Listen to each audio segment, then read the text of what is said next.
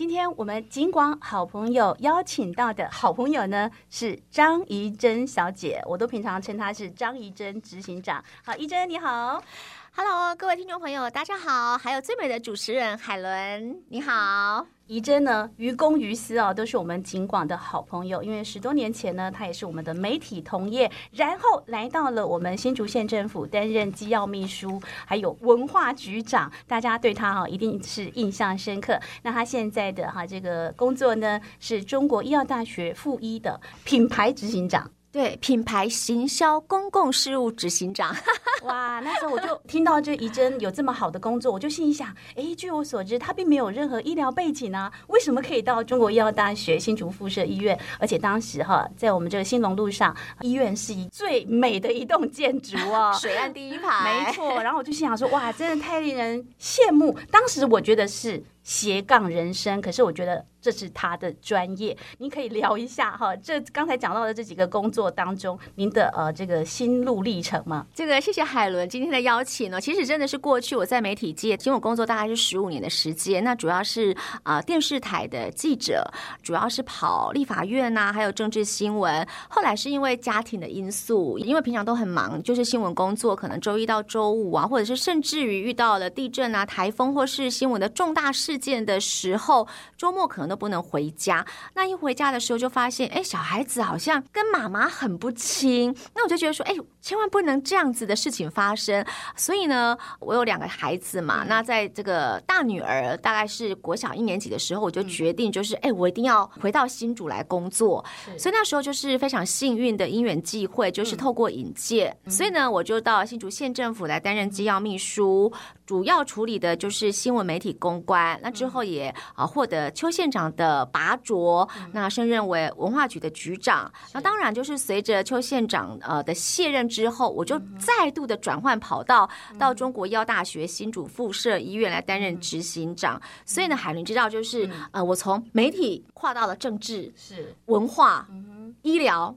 对，这个斜杠人生对我来说真的是跨域跨蛮大，但是呢，我必须跟听众朋友分享的是，啊、呃，不同的领域斜杠蛮大的，但是其实我做的都只有一件事情呢，就是处理新闻媒体。公关行销，对，所以这也是我很想跟听众朋友分享的是，我觉得每个人在人生当中都要找出自己的竞争优势。对，像我自己觉得我的竞争优势就是说，哎，我可能跟一般人比较起来的话，我在新闻媒体公关这一块，我是比较擅长的。所以不论是啊，我在机要秘书，或是文化局长，或是我到一个。很不熟悉的医疗的领域，我还是善用我的竞争优势。所以，呃，海伦，你知道吗？那时候应该是大概是五年前左右嘛。那中医大新主妇一刚成立的时候，其实就有同仁有点提醒我，是。警告我说：“哎，这个白色巨塔，嗯，不要逼医师 发新闻，确实很少。对，不要逼着医师去发稿。可是那时候我就想说。”可是我的竞争优势就是发新闻跟处理媒体公关。如果我在这家医院不发挥我的优势的话，那我就没有这个竞争优势的优势在了。所以那时候呢，我还是决定要做自己。我还是就是每周哦，对，因为新医院嘛，然后有新医师、新医疗，对。不论是媒体或者是在地的乡亲来说，都是一件非常新鲜的事情。所以那时候也非常谢谢，就是媒体还有这个海伦哦，警广对电台对中医大新主附一的支持哦。我每一周都是发两则新闻，真的对，然后报道率都是百分之百。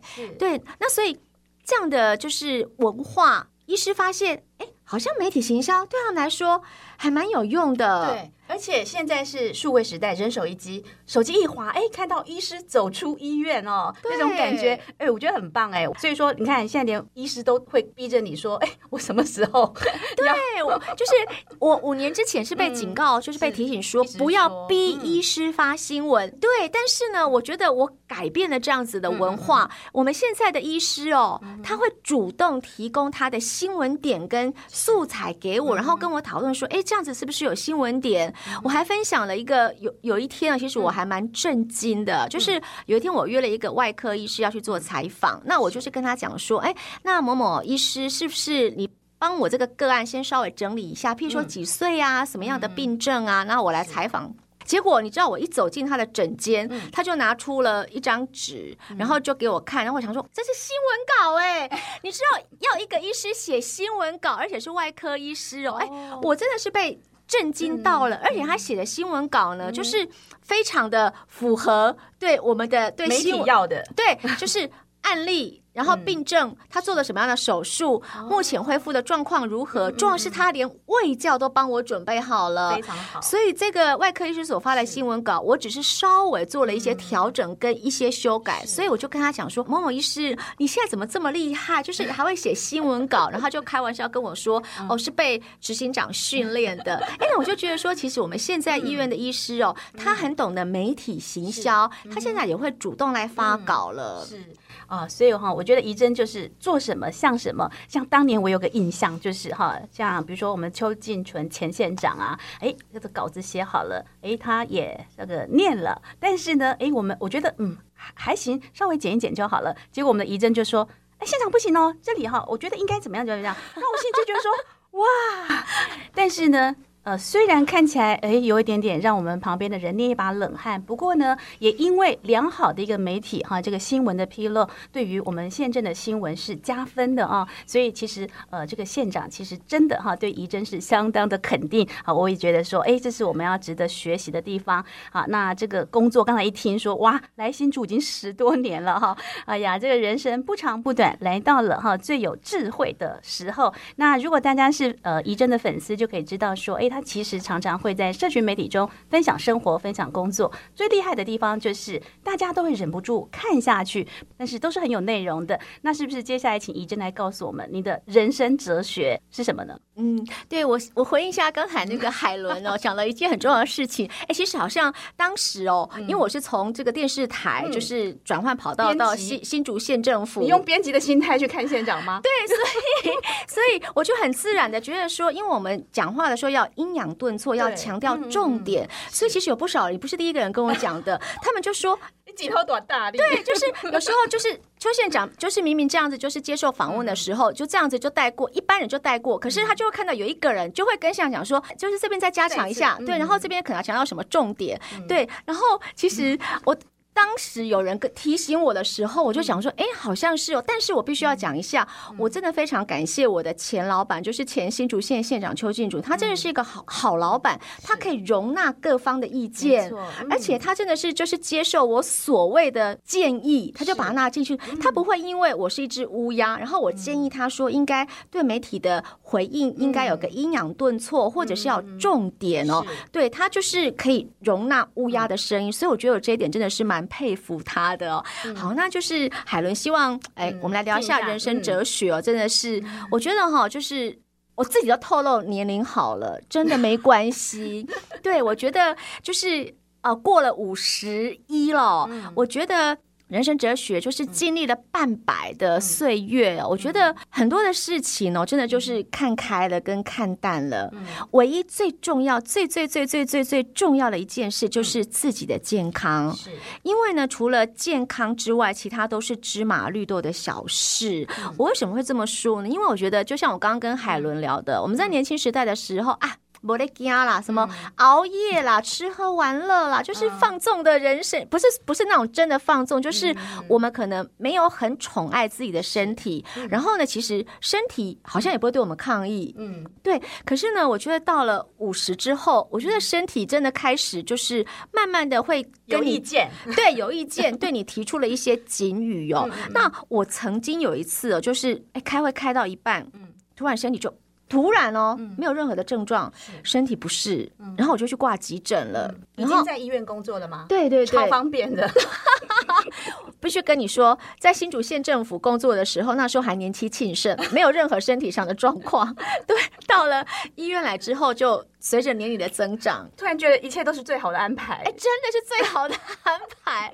对，然后就是开会开到一半，哦、然后就身体不适，嗯、然后我只能用四个字来形容，真的是生不如死，因为坐也不是，嗯、站也不是，嗯、然后不知道什么样的原因。嗯、对，然后。过了两三天之后，那终于就是找了急诊的医师，嗯、然后中间有一些波折嘛，然后我就觉得说，哎，真的是人生无常哎，嗯、你真的无法预知下一秒你会发生什么事。嗯、还有一次也非常的惨烈，我早上才跟我的家人在庆祝我的五十岁生日，是、嗯、很开心哦。嗯，结果回到家之后，天哪，那简直就是。满清十大酷刑，真的就是我的这个应该是说什么膀胱炎就发作，因为我过去有结石嘛，嗯、那也不知道什么原因，就是膀胱炎就在那一瞬间就爆发了，嗯、所以真的是。深刻的感受到说，你永远不知道明天跟意外哪个先到，所以一定要好好的照顾自己的健康，照顾自己的身体。所以呢，哎，我蛮认真的，我每一周都会在我们医院，就是至少会运动一次，譬如说去练瑜伽啊，或是跳有氧运动，就是把自己的健康一定要照顾好，这是我觉得最重要的第一件事情。是。好，那其实呢，如果认识怡珍的人就知道说，哇，好，他每次呃出现的时候呢。我都穿很漂亮的衣服，这个漂亮并不是说啊一定很贵或怎么样，就是说哎，她很精心的在搭配。因为身为女人的我呢，就觉得说哇，真的拍拍手哎哎，那有人会不会问你说，哎，这个制装费啊，这个要花多少钱？你 都在哪里买衣服？没有啦，我们主要是讲的是说啊，这个新时代的女性哈，这个很多人都讲过哦，一定要经济独立。那你认为呢？哦，我觉得这是非常重要的，嗯、就是我觉得就是身为女人，不论任何人，就是照顾自己。宠爱自己是最最最最重要的一件事情。另外呢，女性朋友我一定建议，一定一定要经济独立跟财富自由。对，因为像我们到了这个年龄了，就是除了固定的薪水之外呢，我也建议要，就是要规划所谓的被动收入。那其实我对财经是白痴，我完全不了解。对，但是呢，我还是听了我的银行的理专的建议，哦就是我把一部分的呃薪水，就是过去的积蓄，然后拿去做一些相对之下比。比较高的就是利息比较高的投资，所以呢，我现在就除了呃定期的呃薪水之外，我有一笔就是被动收入，那我就把它当做是我的小确幸。嗯，对，所以说真的，我真的现在就是要买东西呀、置装费呀，或是我怎么样的吃喝玩乐都不用跟就是家人或者是老公来伸手，对，要钱我自己就可以对。处理了。所以我觉得经济独立真的是非常的重要。而且是这个当下你就要不要说享受，就是说我们呃想做的事情赶快去做，对不对？嗯。因为比如说像你刚才讲到的这个生病，虽然说哎什么膀胱发炎，其实并不是多么大的病症，但是呢，我们现在最近几年的常常感受到的就是啊这个意外跟明天不知道哪一个先来，对不对？嗯。所以我觉得说哎能够经济独立的话，对自己是真的莫大的幸福。接下来呢，我要讲的是重点中的重点哈，呃我们。这个年纪的人哈，如果说这个出国留学啊，回来呢，呃，当然就想说，哎，赶快能够投入社会。然后对于我们妇女同胞来讲呢，有家庭，呃，有事业，其实瓜分了我们很多的哈这个时间，对不对？嗯。但是怡珍很厉害的，就是竟然还念了第二个硕士，哦，这个是最近才发生的事哈。然后我就心里想说。哇！我当时哎，本来也想要再去做这个呃硕士后研究，或者是说哎再念个博士，但是后来自己有一点点呃呃懒散，然后就觉得说啊，就先把自己的工作做好就好了。可是呢，怡真就是说她最近呢也完成了在清大的哈这个第二个硕士，刚毕业，刚毕业哇！天哪，毕业证书刚拿到，而且刚从学校出门，哎，你可以你从你可以说哎，我刚踏出学校哦，就马上变成二十岁。对对对，确实呃，这个人生是永远不。不断的学习也能够年轻自己的心，对不对？对，那我觉得就是第三个，我觉得我想要分享的就是，我觉得创新的学习、自我充实非常重要，可以让自己变得更聪明，然后更有自信，对，然后更健康。对，其实呃，我是到了五十岁的时候，突然觉得说，哎，我好像可以有一个挑战。嗯、对，那当然就是在这个呃朋友的引荐之下，就去报考了清华大学的在职专班了。嗯、其实当时哦，就是两年前在报考的时候，我也自己也在纳闷说，哎、嗯，奇怪了，哎，我什么身份地位啊？就是哎，我已经算是一个中高阶主管了，然后也拿了美国的硕士。嗯、对，那干嘛还要再去念书呢？对，你的稿子上写说，我决定走出舒适圈。我心想，你那个原本就不是很舒适了，好不好？已经很忙了，好不好？对对。然后呃，你在清大，先别说花多少钱了哈，重点是时间管理大师。呃，这个在清大的时候，我有时候我会看到你在脸书哈、嗯、分享这个当学生的乐趣还有痛苦。好，对，我觉得就是在清大，我觉得学习到蛮多事情，嗯、就是两年之前的决定哦，嗯、现在真的是要感谢两年前的自己哦，真的是对，就是啊、呃，现在毕业了，那、嗯、我觉得在呃在清大学到了蛮多的事情了。那当然就是像海伦讲的，就是已经很累了，然后呢伤脑又劳心劳力，还要。交报告到底值不值得啊？嗯、我觉得有些事情呢、哦，不是用金钱可以衡量的，嗯、是这个价值哦。譬如说，我觉得，哎，我重拾当学生的乐趣，让自己拥有赤子之心，嗯、而且呢，我觉得就是让我自己就是。更喜欢学习，充实自己，因为啊，毕竟是教授嘛，所以他们在专业上有一些葵花宝典，就可以吸取他们的葵花宝典。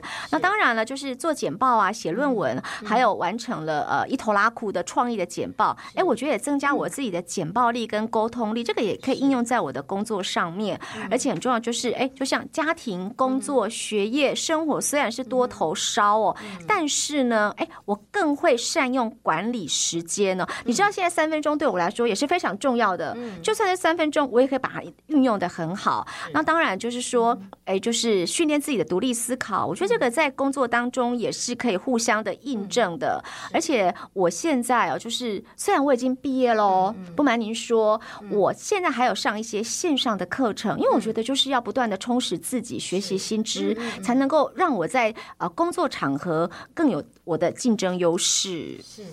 我回想起当年写论文的时候，当然我们以前写论文哈，这个是就是真材实料，自己要写嘛哈，还有教授会盯你啊。那您可不可以给正在或者是说，哎，接下来可能这一两年要准备写论文的朋友啊，呃，比较精简的建议，好不好？像我当年我们那一句就是呃。每天至少写十五分钟，当时都笑死，十五分钟很快，后来发现其实也不是那么容易。那对于写论文，你给我们年轻的学生什么样的一个建议呢？嗯、呃，我觉得就是有三个很重要的关键哦，嗯、就是就算是傻瓜也是超简单的，第一次写论文就可以上手，真的。然后我真心真心的建议哦，我觉得要写论文之前，你、嗯、你一定要选对指导教授，嗯、这是非常重要的，因为。你要选一个跟你的风格，然后心灵契合，然后理念相同的指导教授非常重要。因为我觉得这个就好像说交男女朋友，感觉对了就非常重要。对，因为像我的论文题目是啊，中国医药大学新竹附设医院媒体行销策略和医师知名度以及门诊量提升的探讨，比较是属于行销的。所以我选择的呃，我当时就是我的指导教授，我就是选择的呃，我们的邱鸿昌邱老师来担任我的指导。教授，那邱老师呢？他啊的专长就是行销，而且他非常的有创意，对。然后他对学生的创意是采取非常开放的态度的，对。那这一点我觉得刚好跟我的论文的方向和内容都是非常吻合的，所以其实我们在这个。整个写论文的过程当中呢，我写论文的过程当中，那老师给予我很多的指导，那我觉得就是还蛮轻松的，不会有太多的压力。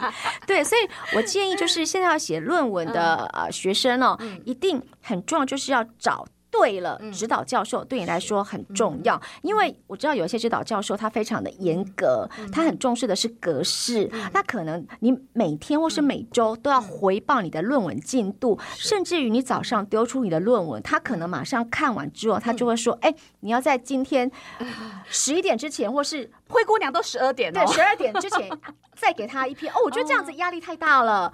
对，那这种可能就是，但是这种严格的教授他会掌控学生论文的进度，所以，呃，像我是比较属于主动积极的，我可能比较随意自在，所以我就找了邱鸿昌老师。那我觉得在这个论文的配合过程当中，我觉得非常的好。那第二个就是论文选择的题目很重要，对，因为我们写论文的时间其实真的不多，所以你要选择自己非常熟悉的题目，而且呢，资料一定要自己随手可得。没错。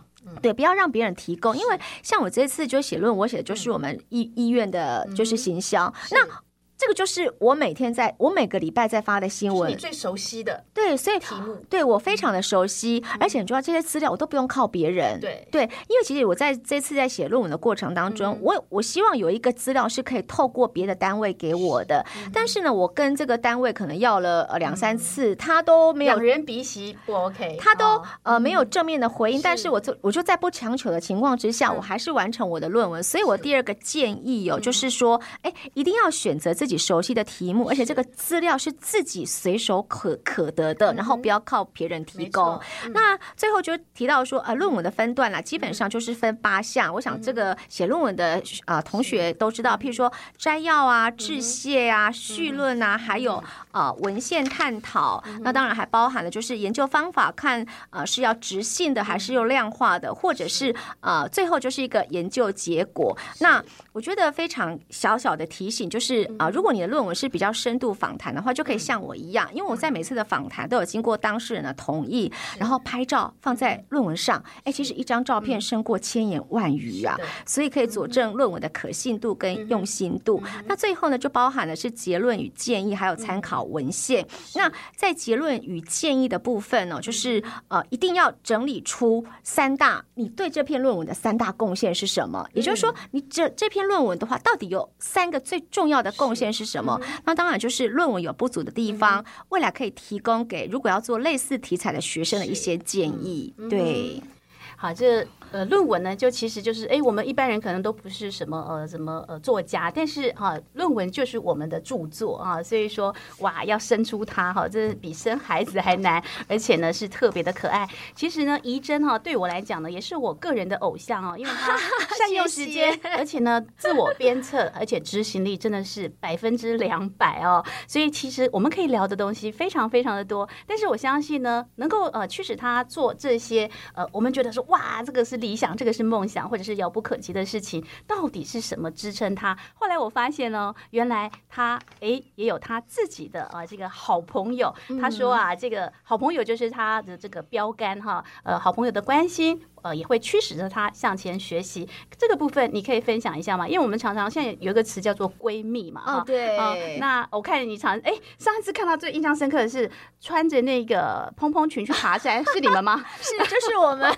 对，真的就像海伦所说的，就是我的人生哲学当中，我们刚刚有提到了，譬如说健康第一是最重要的，然后呢要经济独立，然后必须不断的创新学习哦。那我觉得也很重要，就是我觉得在人生当中，你一定要有。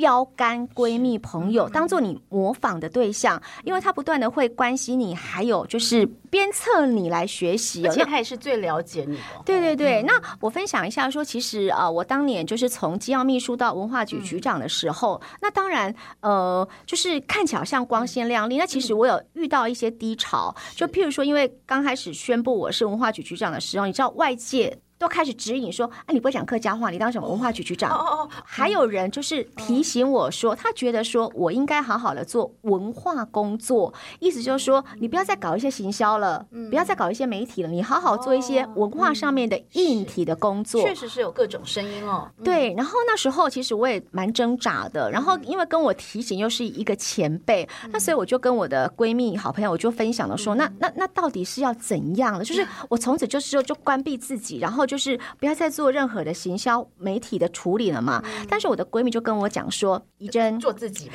你怎么知道？哦、对，她就跟我讲说：“嗯、你的优势就是媒体行销，嗯、你就。”做自己，我觉得这个真的是闺蜜，就是她知道说，其实我很受伤，因为不会讲客家话，就是被质疑嘛。对，她就跟我讲说，你就做自己。对，所以我在文化局长大概是一年九个月的时间。那啊，我跟我的副局长搭配的很好，还有就是我的团队，那觉得说我们到底做了哪些事情，一定要让相亲知道。所以呢，我还是有利用啊，我我的竞争优势，就是我在媒体行销这一块。对，所以呢，我那时候也是大概每周嗯。对，就是还是发一次新闻，嗯、对，让他知道说，哎，文化局到底在做什么事情。嗯、那另外分享就是闺蜜真的很重要，因为我为什么会选择到清大来念书，也是我的好朋友、嗯、黄诗琪还有张念慈，因为他们都是清大毕业的。哦、原来我我以为你要孤影其名的，但是我刚刚很想讲出来。对，就是他们两位就是、哦、就是清大毕业的学姐，嗯、所以呢就引荐我到这个清大来念书。嗯、那在这边我要特别讲一下，就是念慈哦，他真的是我非常敬佩的一位，他不断的往前。不断的提升自己，不断的学习，也没有满足于现状。哎，真的，他不只是呃一个记者，然后他现在呢，就是有庞大的粉丝团，对，然后现在因为他的粉丝团闯出了名气，然后有不少人也找他，就是要透过他来推荐新书，所以我觉得他自己也掌握了他自己的竞争优势，所以我觉得他活得呃比过去还要更积极、更棒，所以他也是我的学习标杆。是，而且就是说，呃，他一样哦。也是笑容灿烂哈，跟你一样。重点是他也是曾经有这个身体健康出状况的时候，可是都没有打倒他哦，反而激励他说：“哎，我应该要做更多的事情。”哦，我我要讲的是说，哎，在高压下工作哈，总有像刚才讲，我也有低潮过哈，就是说，哎。太多的这个意见对着你的时候，有时候会让自己关上心门啊。当你的身体或者是心灵受累啊，在低潮的时候，你如何啊自我察觉、自我醒悟，然后又重新振作呢？确实有一次去澳洲采访的时候啊，因为就是在澳洲采访，就是跟着邱县长出访之前，其实身体状况就没有很好，就一直在感冒。然后那时候就觉得自以为自己很很年轻，很年轻，没事儿，对，明天就好了，对，就是吃药就好了。没想到我在澳洲的时候，就整个。就是也很奇妙，就是几个重点的行程采访完之后呢，嗯、我的身体状况就开始发生了极大的警讯，嗯、我就开始狂发烧。嗯、对，所以别人在吃这个大餐的时候呢，我就可能就是真的是在车上，就是不断的休息。其实当时我的身体状况不是非常的好，嗯、那后来就是行程当上面当然是做了一些改变，然后就赶快入医院，然后发现是如果再延迟个，譬如说几天就是肺炎了，就是其实有威威胁到生命危险的。对，所以。呃，应该是记者魂所 训练的，就是我们的训练，就是一定要完成某一项工作，就是非常的负责任。你说在低潮的时候怎么去？马上让自己爬起来，就是哎，我们我们就是有这种不断的鞭策自己，就是不断的往前跑。嗯、对，就是就算是在低潮的时候，嗯、你也是要让自己高潮一下。就是你只有唯有不断的前进，嗯、然后不断的学习，不断的创新，嗯、你才有现在的竞争优势。哇，真的太感谢了哈！今天这个单元呢，啊，我相信对听众朋友一定有所帮助。因为有时候可能我们现在有个名词叫做“躺平族”哈，这通常是讲这个比较年轻的朋友觉得呢，对于现况无法改变，所以选择耍废。但是我希望呢，大家都一定要好好的珍惜每一天哦。呃，今天也非常感谢怡珍担任我们今天的金广好朋友，希望有机会呢，下次再邀请你哦。谢谢，谢谢海伦，谢谢各位听众朋友，拜拜，拜拜。